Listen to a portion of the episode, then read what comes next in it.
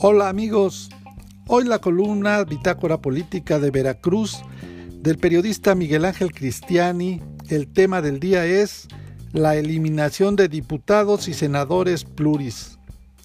Pero antes saludamos a nuestros oyentes en el terruño veracruzano y más allá de las fronteras. La iniciativa de AMLO planea la eliminación de 200 diputados y dejar solo 32 senadores plurinominales también deberían desaparecer los partidos políticos.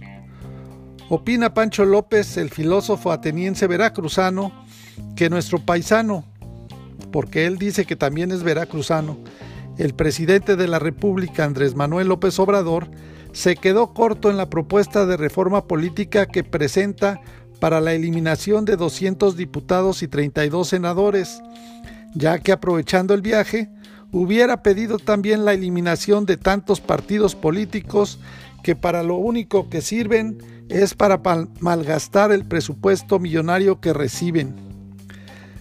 Desde la conferencia mañanera presidencial, que se ha convertido en la máxima tribuna del país por la audiencia que alcanza en transmisión televisiva a nivel nacional, el presidente Andrés Manuel López Obrador anunció que presentará una reforma electoral en la que plantea eliminar los diputados y senadores plurinominales.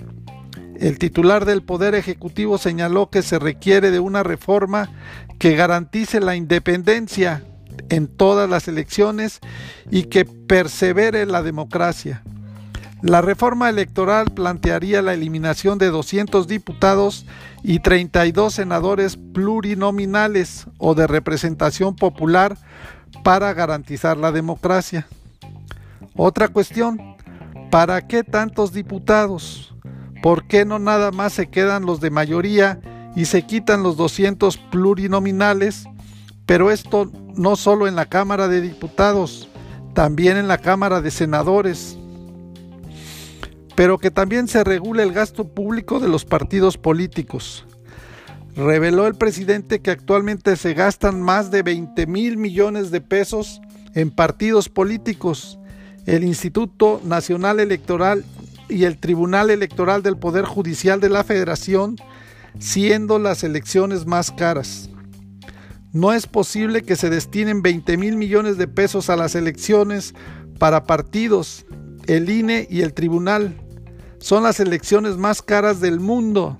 Tenemos que bajar esos costos. Necesitamos los recursos para el desarrollo y para el bienestar del pueblo. En realidad no se trata de ninguna novedosa iniciativa de reforma política, ya que prácticamente todos los presidentes de la República en su momento han planteado la disminución excesiva del número de diputados y senadores plurinominales, variando en cuanto a la cifra, por lo que ahora en dicha reforma el mandatario plantea la eliminación de los 200 curules de la Cámara de Diputados y 32 senadores de representación popular, situación que se buscaba desde el sexenio pasado. ¿Para qué tantos diputados? ¿Por qué no nada más se quedan los de mayoría? ¿Por qué no se quitan los 200 plurinominales? Pero esto no solo en la Cámara de Diputados, sino también en la de senadores Vamos a reformar la ley, la constitución, para que haya democracia plena, propuso el presidente durante su conferencia matutina.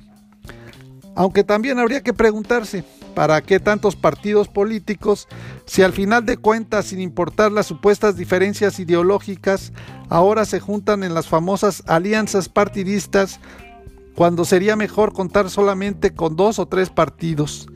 En la actualidad, el número total de diputados de la Cámara Baja es de 500, de los cuales 300 son elegidos por mayoría relativa y 200 son de representación proporcional y son los que se propone ahora que desaparezcan. Ojalá y ahora sí se cumpla la promesa de disminuir el número de diputados y senadores, lo cual también podría aplicarse a nivel estatal con los 50 diputados locales. Por lo pronto, el Instituto Nacional Electoral, INE, inició este miércoles el proceso para desaparecer a los partidos Encuentro Solidario, PES, Redes Sociales Progresistas, RSP, y Fuerza por México, FPM, luego de perder su derecho al registro al no lograr el 3% de la votación. Para más información del estado de Veracruz, te invitamos a contactarnos en nuestras redes sociales de internet en www.bitácorapolítica.com.mx.